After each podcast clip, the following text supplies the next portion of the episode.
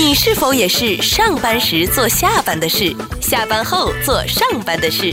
再有想法的人也经常想不到中午到底要吃什么。不怕神一样的对手，就怕生气的女友。牵了手就别放手，不管是女友还是小狗。不费力的生活从来都不简单，用心发现，高潮生活触手可见 Go 潮生活。好，欢迎我们的听众收听《Go 潮生活》，我是小伟。今天的节目呢，继续非常开心，要请到了 Jet 来到我的节目，欢迎你，Jet。谢谢小伟啊，听众朋友大家好。继上一次节目聊还没有聊完，今天我们要继续话题。那我们上次是聊到在巴黎嘛？对，我们就聊到了啊，这个所谓的成本啊，每个人可能不同的年龄阶段，你对于成本的概念，或者说你对于最注重的那个成本的项目不太一样。对。但旅游它是可能一辈子的事情，嗯，你可能不同的阶段到同一个的地方做不一样的事情，不丢人。这他也曾经做过什么十四天，我想去没有去，哦，没去，哎呦，你错过了，对，错过了。那你现在不会做这件事情了吗？现在不会了，现在一定不会了。我记得我真的我，我觉得不可接受了。我以前也是什么啊？我记得。类似这种啊，就是多天啊，多个国家，对，我觉得我真的赚到了，嗯，因为我没去过，对，但我用最短的时间，我知道了不同国家，对，不同地方，嗯，就确定了我以后我要再回去什么地方，对，对，对吧？但你在巴黎，在刚刚结束的不久前的这个旅程，嗯，嗯，你真的很慢呢。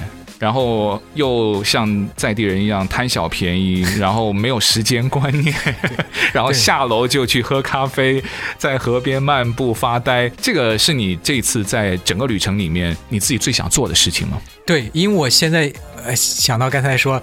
啊，十四天十国欧洲十国旅行，实际上我在有一个阶段的话，我是非常喜欢跟团的，因为我觉得跟团非常方便，你什么也不需要，酒店呐、啊、什么，你只要交了钱，你就就可以去了，然后还有导游给你介绍非常详细。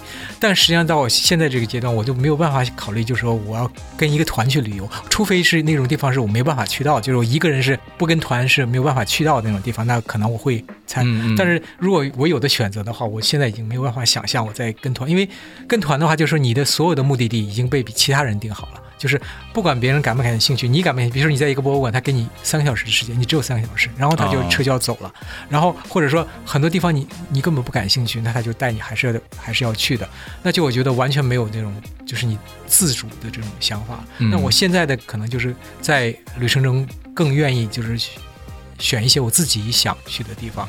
那又回到说。这个旅程敢不敢的问题，我其实我以前在啊啊、旅游的时候啊、我记得刚来美国不久，或者然后我之后有出差，经常出差嘛，那我看到就是好多那个就是也不是很多，但是不少的一些就是在啊、美国的游客呀，他在酒店里嘛，就说。他就在泳池旁边拿一本小说，然后就是晒着太阳，一天就过去了。太多了，我就觉得不可，那个时候我觉得不可思议。就是我在想，你花了这么多钱，你不可以在家自己家旁边的 自家的泳池吗？我有这种问题，为什么要那个？后来我有一次去见我的朋友，他在住在就是洛杉矶来，然后就是他就我就说你今天怎么安排嘛？因为我我们是一起吃晚餐嘛。他说我今天就是准备从啊啊十点钟到下午四点钟在在泳池边。因为他有身边是有酒吧的，叫鬼佬他。我相信那个泳池也比较漂亮，对对对对对对，有很多美女，对对对对。但是就是即使这样，我也觉得是浪费，因为你花了钱，这个飞过来，对，来都来了，对你就是拿着那个一本小说在，我也不知道他是在看小说还是在看美女呢。但是 anyway 他就是四五四五个小时，嗯，我觉得第一我觉得很帅，我是觉得受不了。即使有太阳伞的话，也是也是有那个对。另外一个就是说你这个时间，但我现在慢慢可以理解，就是这个，就是说只要你觉得好。你觉得这种是你的享受的方式，这是你一个 relax 的方式。那其实旅游就是说，一个是 change，就是一个改变了，因为跟日常的生活不一样。嗯。另外一个就是说放松，实际上就是这个。那么如果你觉得这样放松的话，那我就那个朋友就觉得他是很好的一个放松，但是他平时也很忙。那我觉得，so what？你愿意的话，我觉得其实我可以理解。我就是说，对对对，这个这个点其实我有想过，不是很多人都把人生比作一场旅程嘛？对。那我们就说，实际的旅程跟我们人生的这个旅程啊，他追求的永远他的幸福的那个满足点和呃收获，都不是在于那个结果，就是在于你怎么去过这过，然后这个方式。对，有的人一直在追求，他说啊，究竟幸福是什么？他希望是有一个结果。对，但原来是在你追求的这个过程当中，那个过程，对，就是幸福。对，所以你那位朋友。他很早就明白这个道理了，晒太阳。泳池边看美女，因为我觉得他可能，我觉得这个和文化可能是他是美国长大的，嗯，但我觉得其实我觉得国内很现在很兴一个词内卷，其实卷得很厉害，对，在我觉得在旅游上面，其实这这方面也是有那个内卷啊，对，有的人旅游很卷，对，就是说他就是很多攀比，很多就是我要做，你去过什么，我要去过这些地方，就是具体这个在这个地方你有没有得到一些启发，有没有一些你愿意去的地方，就是他很多人。是在一个就是攀比的心态，就是说我到了这个地方，我一定把这网红打卡我全部都要去掉，嗯，那我就回去有很多可以说的。他觉得我就幸福了。对对对对对。嗯嗯，但我觉得真的是会觉得幸福，其实也蛮好的。其实，你如果你人生处于这个阶段，我觉得。不是一个坏事，就是你觉得，哎，我回来很幸福，我这些全部都去了，对，那那也 OK，其实也可以，对对对，但只是可能，我觉得可能像我这种心态慢慢变了，那就不是那种心。我觉得我以前可能也有这种心态，就是觉得，哦，平时去过，那我也要去嘛。然后或者说这些我都去了，如果什么都不做的话，我觉得可能美国人他从小长大的话，我觉得国内现在很多那个旅行啊，就是变成一个，它不是旅行，它变成是一个，就是某去某个点，就是目的地，像就是去。这个目的，这个目的，这个目的，就我都到了。然后至于这个你在这个目的地做了什么，就是说有什么感想，有什么东西的话，可能并不是那么重要。但是可能我觉得，呃，相相比来讲，国外的话，可能就是他会这种思维方式啊，就是说没有中国那么就是说互相比较的比较多，他可能重视自己内心感受。但是我觉得国内现在也开始就是很多的。啊、呃，年轻人做深度游啊，对对，我也看很多什么房车旅游，对对对，然后到中国的西北，对对对，到很东边，对对，很远的地方。我觉得，尤其现在这种，就是说，啊、呃，九零后、零零后，他们的想法很不一样，和我们那个时候年轻的时候完全不一样。非常，我觉得他们对蛮棒的。对嗯，我们年轻的时候不是不敢做吧？好像有很多的条件没有办法啊。对，经济条件也是，经济条件，就是说我们连卷的。资格都没有。对，另外我们那个时候就是用最少的钱办最多的事，那个是我们的终极目标。对对对，我们终极目标就是，我觉得我花了，我只花这么点钱，我已经去了这么多地方。对 对对，就是这，因为这个也是有经济条件的原因。其实也跟大家。就世面见的越来越多，对，然后物质生活条件也越来越好，对，它都是像两只脚走路吧，对，对，你没有办法，我瘸着脚，我能走得很远吗？不见得，对，只有你两只脚配合了，嗯，呃，这个条件相应成熟了，然后你那方面的感官上的一些内在的东西，对，也才会配合，对，然后让你能够实现啊那种所谓的漫游，对，沉浸式的旅游。不费力的生活从来都不简单，用心发现，高潮生活触手可见 Go 潮生活。那法国应该是沉浸的方法非常的多吧？你上次应该没讲完，有没有一些什么特别狗血的经历，或者说有没有一些比较特别难忘的经历？像这种漫游是很容易发生的。如果狗血你要打卡景点，我觉得意外机会非常的小。如果讲起狗血的经历的话，就是说，就是说我不是呃，有一天就是，我觉得我是去蒙马特的高地，然后当时就是有点下雨了。然后我从那个坐地铁，因为下雨嘛，我就坐地铁就回到我的那个旅馆。然后出旅馆的时候，雨就下得非常，就是那个地震雨下得非常大了。那你没办法过去。其实旅馆蛮离地铁站蛮近，但是雨下太大以后，我就在那等。然后就看到两个那个就是巴黎地铁的那种就 homeless，就是这个无业，就是这种就是无家可归的人。那他们两个因为地盘就是地铁站里面的地盘，就在那里面，就是刚开始是吵架，因为我我刚开始就没有意识到我站在一个无家可归的人身边了，因为我在等雨嘛。然后说你以为是时装设计师对吧？因为 不，其实其实外观看不出来，对，对看的不是很明显。他们如果不是因为后来吵起来的话，会打起来，然后最后就是啊打起来，因为他们在讲法语，我听不懂他们在做什么。那么他们肯定是是一个人的地盘被另外一个人给占了。那么就是 你确定不是情敌哈？我在想，就是说。就是 homeless，就是应该是没有无家可归，你没有一个地盘。但是其实 homeless 的人也是有，他有他的 对地盘。我其实我看的挺有，我觉得虽然我听不懂法语，但是我觉得这是一个蛮有趣的经历。就是我觉得我是有这种心态，就是我很放松，我不是很着急要回到旅馆的。我觉得说是看热闹也好，或者是对生命不同状态的理解也好，我觉得哎，我看到他们就是这种发生争执啊，然后发生这种就是说啊，原来。就是 homeless 的人也是有自己的一个自尊，也是有自己的一个地盘，也是有自己的一个想法。他有他的追求的。对，追求，对对对对。那我觉得这是我觉得我完全我没有想到的一个，就是不是很巴黎的，但是觉得就是因为我有这个时间，有这个东西，我可以去观察，去可以。嗯、那我本身的话，我可能以前我觉得。刚才我们说，之所以说就是现在想法不同，因为可能你我们读过很多不少的书。那我觉得去巴黎的话，我就就觉得会，我会想，就是之前去巴黎之前读的一些小说，哎，到巴黎之后，哎，发现这个地方原来就是，比如说我去，啊、呃，巴黎之前读过一个毛姆的那个《刀锋》那个小说，嗯，他就是讲的很多巴黎的咖啡馆，他那个地方，他就会具体挤到哪一片的区域。我说哦，原来就是这个地方，就是曾经发生过这个故事，但是可能是虚拟，但毕竟小说家到过这种地方。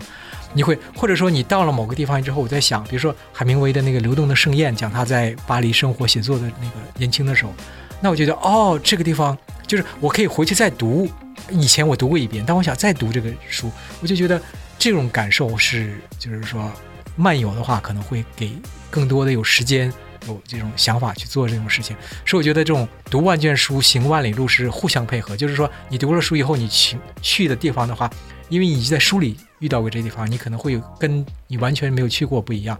但你去过之后呢，你对很多东西又很感兴趣，你就觉得，比如说，我就发现我以前去过很多次巴黎，我就觉得啊、哦，很漂亮那个街街道，你知道巴黎的风格，那一看我们就看出来。但后来我就发现，哎，巴黎的楼都是大概不会，就是市中心这些楼不会超过六层了。嗯。但我觉得，哎，它这个设计很有意思啊。然后我当时只是这种。就是闪过这个念头，后来回来的回从巴黎回来之后，我就专门阅读了一下，就说为什么巴黎的建筑都是几乎比较就是一样的这个高度？嗯，嗯，那我才发现原来就是在一八几几年，就是当时他一个巴黎一个市长很出，我忘了他的名字了，很出名的一个市长，他就是把巴黎的下水道啊，把它街道拓宽，因为现在你看巴黎的街道是很宽的，然后它下水道那种卫生设施，最主要它那个楼面就是几乎是这种说统一的风格，嗯，那就是大家一看就是巴黎这种。当然很多人对他有一些。不同的看法，但就是说，你了解这个历史，你知道哦，为什么会巴黎的建筑是这种东西？就是互相配合、互相映衬，你会感觉到，可能很多人觉得这种知识很无聊，但是我是觉得蛮有意思的。就是你，你这个也是一种打卡，对对，但是很高级，高级打卡，学的一种啊历史和文化的东西了。对，因为你你想去打卡，打卡这个词，大家也不需要把它妖魔化啊，它。每个人打卡的那个点不一样，对，所以我就觉得你那个是深度打卡，也是一个非常高级的打卡，因为你可能对于它的这个建筑城市规划，嗯，嗯。呃，因为你的深度想去再回去了解它，嗯，那这个就很像就是一种还是那个两只脚的感觉、嗯、啊，你去到了，对，有视觉上的一些收获感官之后，再配合上你可能收集到的资料，再看到的书籍一配合上。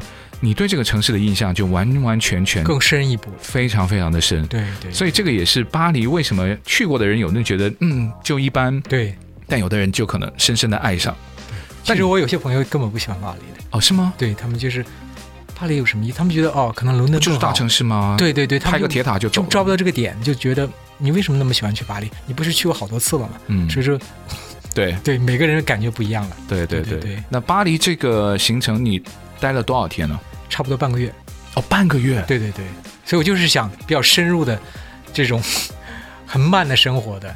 但另外我很喜欢就巴黎，巴黎你刚才讲说有没有什么狗血的生活？就巴黎就是其实蛮多狗血，就是很多呃，我觉得巴黎是包容性非常强的这个城市，非常就是说，我觉得为什么会产生很多这个思想家或者说是文学家，他就是说对任何的流派或者画家、艺术家，因为他很多创新的东西，他任何的东西他可能看不懂，但不代表他就是说。会觉得啊、你这个东西离经叛道了。我觉得他这个，呃，我是非常喜欢的，非常就是我感觉的话，就是很多国家还是多多少少有一些限制，或者是觉得这个东西不道德吧，嗯、或者这个东西，我觉得它的宽容性就是，触犯你触犯法律，你只要在没触犯法律的情况下，它就是你做你自己的事情。你因为你只有给一定的自由度之后，这个创新才会有这种想法。所以我觉得就是这个，嗯。包括我说读的书，我觉得是法国在它它可能是在现代工业文明上可能不如英国，不如现在美国，但是我觉得它在思想上，它就对人类社会这些贡献上，我觉得是非常，因为我觉得这跟它的包容性是非常有关系。嗯，对，对，就像你之前提到的，到博物馆里面总会有一些你看不懂的艺术作品，对，对，但你可以不懂，但它还是有机会，你看它可以放在博物馆，对，去给大家展示。对，我觉得这个也就是它也。实际做给你看我们的包容性，对我们的文化多元性。对，有的我觉得是大家是形式走形式主义，对对。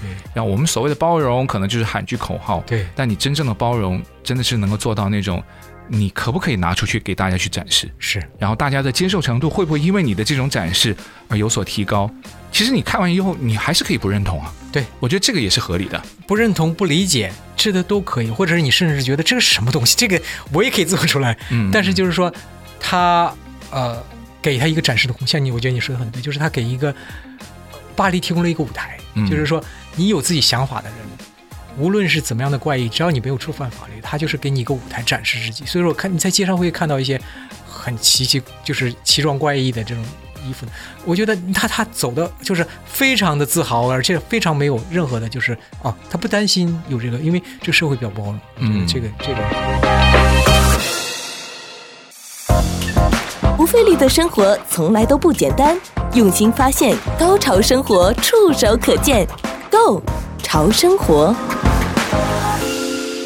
这个可以做一个软宣传，就是如果要移民。到法国 对吧？你要居住在巴黎的时候，我觉得这个也是一个非常好的生活的点了。对，当然喜欢的人可以很喜欢，不喜欢的人可能觉得啊，你们两个说的这个我半点兴趣都没有。我觉得也可以。对，这个也是他非常就可爱的地方。嗯，那巴黎待了半个月，那你之后到荷兰阿姆斯特丹。对，呃，我有很多朋友同学在那个地方，但他们跟我形容的，因为他们是真正的当地人了哈。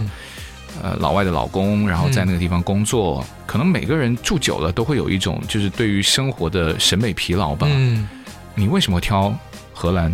阿姆斯特丹，因为我是第一次去。哦，这个是第一次去。对，这个是第一次去，因为欧洲其他很多国家我都去过。那你很多要打卡的地方吧？对，是是阿姆斯特丹，就是实际上说实话，就之所以去，就是因为看了很多那个 IG 上面这个网红的打卡，哦、我说哇，他们都去了，我应该也可以。那你慢不下来了，对对对对，你要抓紧脚步。呃，还比较小，所以说他就、啊、对对对，对，所以说我待时间也大概待了一个星期，所以说呃，足够吗？够了，我觉得够了。呃，但是我。没有够的，对对，对，对，没有够的，对对对，对。但你是花了一个星期在阿姆斯特丹。对，我因为我觉得阿姆斯特丹相对来说比较小，另外一个它的就是不像巴黎那么杂那么多那么大，嗯，所以说比较容易，就是说当然也不完全够了，但是就是说我相对来说第一次来说我觉得还 OK 了。对，有到海牙吗？没有，没有，没有就就是阿姆斯特丹。对对对，我当时想去他那个郁金香那个开花那个，当时太宽了那个地方，哦，然后就没有。其实季节好像赶上了吧？季节好像稍微晚了一点。对，是吗？你几月对对对几月份到阿姆斯特丹？我是五月呃六月份才到的嘛，六月六我在在哦，他五月对对五月份五月那个六月中旬嘛，六月中旬到，嗯，就是就是那个稍微晚了一点点，因为我记得他好像是跟日本的那个薰衣草差不多季节，对对对，就是五月初到五月中，对，那个是刚刚好的，那是刚刚好的，对对对。阿姆斯特丹，你去感受了什么东西呢？啊，比如说像那个呃呃梵高的那个博物馆啊，哦，对，然后他自己的国建国立啊艺术馆呢，另外一个我还觉得还是一个旅馆，当时我。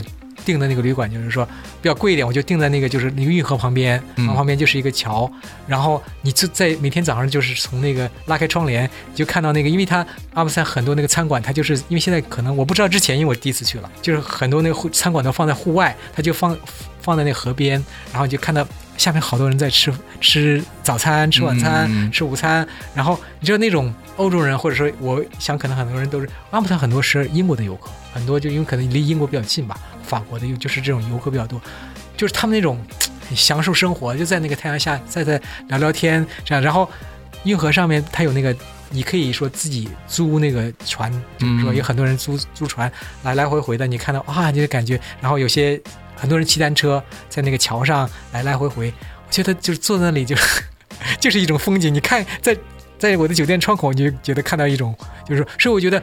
我去阿姆斯特丹，你也可以住离把离机场比较近的那种酒店，比较便宜很多。嗯，那房间可能更好，呃，然后价钱还便宜。嗯，但我觉得像这种，我一出门就可以走到，就是可以看到不在房酒店房间里面，我就是看到这个 view，就像一个电视里看的画面一样。然后一出门你就可以很方便。嗯，就哪里我在阿姆斯特丹基本就是说骑单车或者走，我都没有在没有坐地铁，没有坐什么，就是靠。要不就骑单车，要不就走。他骑单车因为方便吗？非常方便，租单车非常方便，而且很便宜。非常非常方便。因为我知道在荷兰就骑自行车的人特别的多，对，特别多。他的那种配套，他就不是说我放了一个自行车站就做做样子的，他所有的配套对都非常非常的，就是鼓励你你就来做吧。对，那他的站也很多，对，然后他你要去租也非常的方便，非常方便，而且有很多停的位置，对，对，然后他有有专门的单车径吗？呃，他没有，其实他这个就因为他那个就是说呃。在比较宽的路上有，但是比如说像我说的，我酒店下面它就是一一条运河，小的街道，然后就小的街道有很多还被餐馆，就是有占占住一部分。哦、那它那个车是个单行路，就是它就实际上单行路上只能通一辆汽车。那怎么办？那你你就是骑在，其实那他没办法，因为你骑在他前面，他也就让你骑的，因为那他就跟在你后面。那对你到了一个，比如说桥边，因为它就是很短，就是一个桥。嗯、你到桥边，你可能有空位置，你就让他让他过去。对，这样的就是。但是他们相对来说，我觉得还是很礼貌、很礼让，大家都比较礼貌、比较礼让了。嗯，就是说没有那么。另外一个阿姆斯特丹有个好处，就是他讲就是讲英文，讲英文是非常，就是几乎到处都是。在巴黎有一个问题，就是呃，大部分人可以讲一些些英文，最主要在餐馆里面，他那个菜单全部是法文的，就是我、哦、因为我我没有去那种比较美式，就都是比较 local 的餐厅，所以他就根本没有是有。我幸亏有那个 Google Translate，对对，要不然我就死掉，完全不知道在。在哦，但现在这个这个很方便。哦，对对对对。但就是你这个在荷兰，它的菜单上也是英文的，对对，有英文也有那个，我不知道是荷兰本地的文字或者是什么，嗯、但是它起码有英文在上面，你知道在里面是什么。在在巴黎的话，就是你幸亏没有，我就不想象以前没有 Google Translate 的话，那怎么样点菜？就是他还是这么高傲啊？对，绝大多数其实我觉得也。也不是高傲，不是高，就是说他他对他自己文化的那种自豪感吧，自豪感，对，我觉得自豪感。所以我也觉得，像我们很多华人餐厅，我就保留中文菜单，对，你可以加英文，对对对，我觉得这个也是一个我我很认可的。另外一个，我其实我自己在，因为这次在巴黎待比较时间长。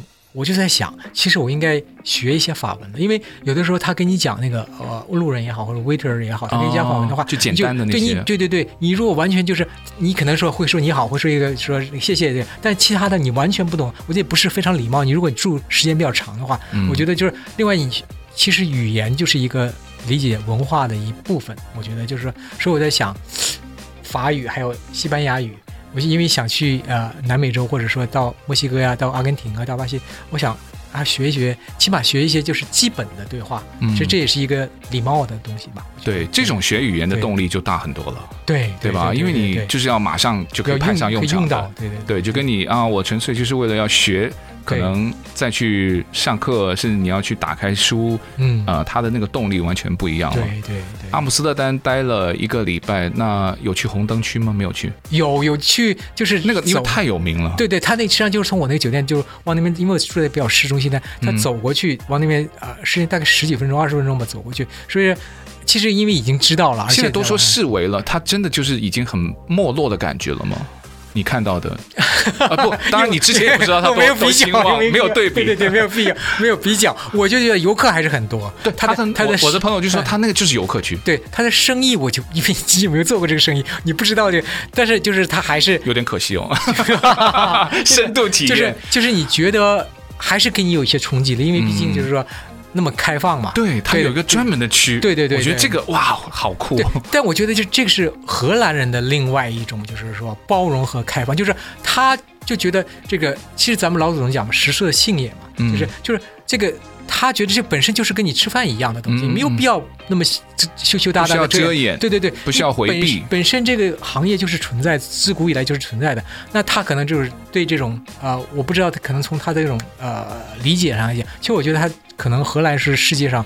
啊，不，其实，在欧洲国家里面，对这种就是各方面包容程度也是很高的一个国家，嗯、所以他觉得，就是艾斯拉斯米你没有犯罪，没有做这个东西，嗯、那他不觉得这个卖淫是个犯罪或者怎么样，对对，对，对，对他就那他就觉得这个是一个，那对我们来说，我觉得还是一个冲击，因为你看的那个一个个玻璃箱里面就站着，就是呃，然后你还是有一些视觉上的冲击的。对，因为我们总是觉得你非法的感觉比较合理，但合法的感觉就不合理了。对，另外一个就是还有一个问题就是说，你要是说。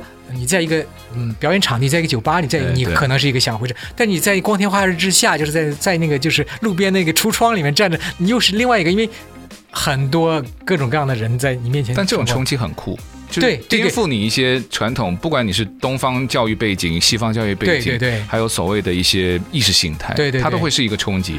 但它很真。对啊，非常非常真实的，就还原了一些像你说的，它就是一个人跟吃饭睡觉一样的生理需求，把它合法化，但它在特定的区域。对啊，那它就是算是一个在现代文明社会的一个极致的平衡吧。对，它的存在也是非常合理。不费力的生活从来都不简单，用心发现，高潮生活触手可见，Go 潮生活。但说到在欧洲这次行程回来之后呢现在就遇到了一个状况，嗯，可能很多人也就一听 听两集就说，不可能吧，这么顺利吗？因为现在都放飞自我了嘛，对，回来就染疫了，对，实际上应该是在阿姆斯特丹染疫了，然后是在回来第一下了飞机晚上，因为 为什么会发现？因为上有一些小小小感冒的症状，但是我没太注意，因为不是症状不是很严重，嗯嗯，但是回到呃美国之后，就第一天在家里面就是吃东西，诶。发现没有味道了，然后，哦、然后我还有一个，就是因为家里回来之后，那个窗门窗很长时间没有打开嘛，哎，我就觉得，哎，我一一般你会觉得很闷嘛，因为有那个味道，二十天你会觉得那个屋里面闷的，哎，我也没有任何，当时还没有感觉到，其实我当时没有发现，哦、我是后来回想，然后呢，我是吃饭完全没有味道以后，我才啊。我中招了吧？哦、然后我就拿出那个快速检测纸检测了一下，果然。人人家说那个要等十五分钟，我那个不到等一分钟就一下，因为你太强了，很明显的，对对对对，就是就是中招了。然后对，就是在阿姆斯特丹，阿姆斯特丹，因为回来那个时候美国已经取消了一个二十四小时的阴性证明。对，我是六月十三号，我他是六月十二号。取消了这个政策，要不然我都回不来了，就留在阿姆斯特丹。你是有线人哈，就是 告诉你，哎，Jet，我们要改了，你晚一天回来。对，我跟 拜登总统有个通话了。但后来就大概一个一个多礼拜吧，对吧？就对，很快就恢复了。但是当时我觉得这个失去味觉的，因为好像现在奥密克戎那个很少人失去，其实不到百分之五的对对失去症状。很少听到。对，我当时在网上查了，就是说，啊不，是我当时还觉得挺害怕的，因为就是你知道失去那种味觉的话，你对。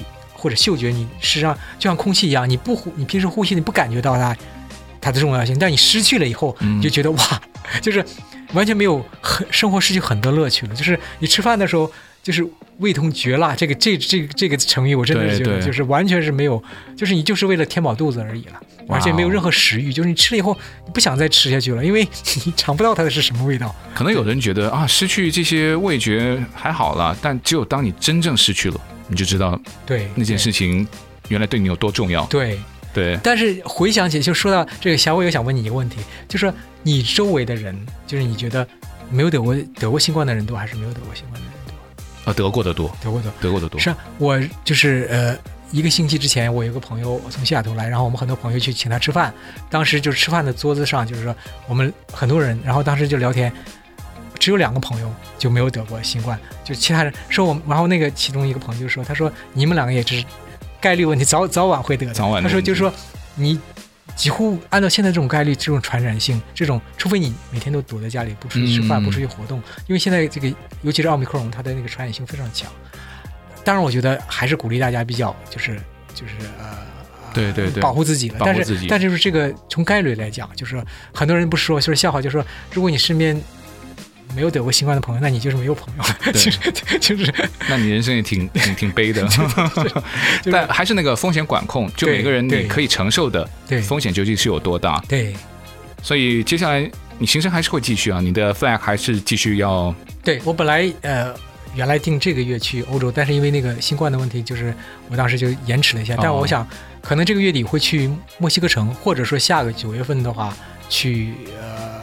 希腊，希不去希腊跟希腊，希腊跟呃嗯维也纳还有一个呃苏黎世，就是在，因为它这是机票直飞的问题。嗯对，嗯，那就期待 Jet 下一次回来的时候再跟我们分享。谢谢谢谢。再听听在旅途当中的一些故事，也希望我们的两集的分享呢，也会给大家有一些启发。嗯，我还是相信呢，就是说，呃。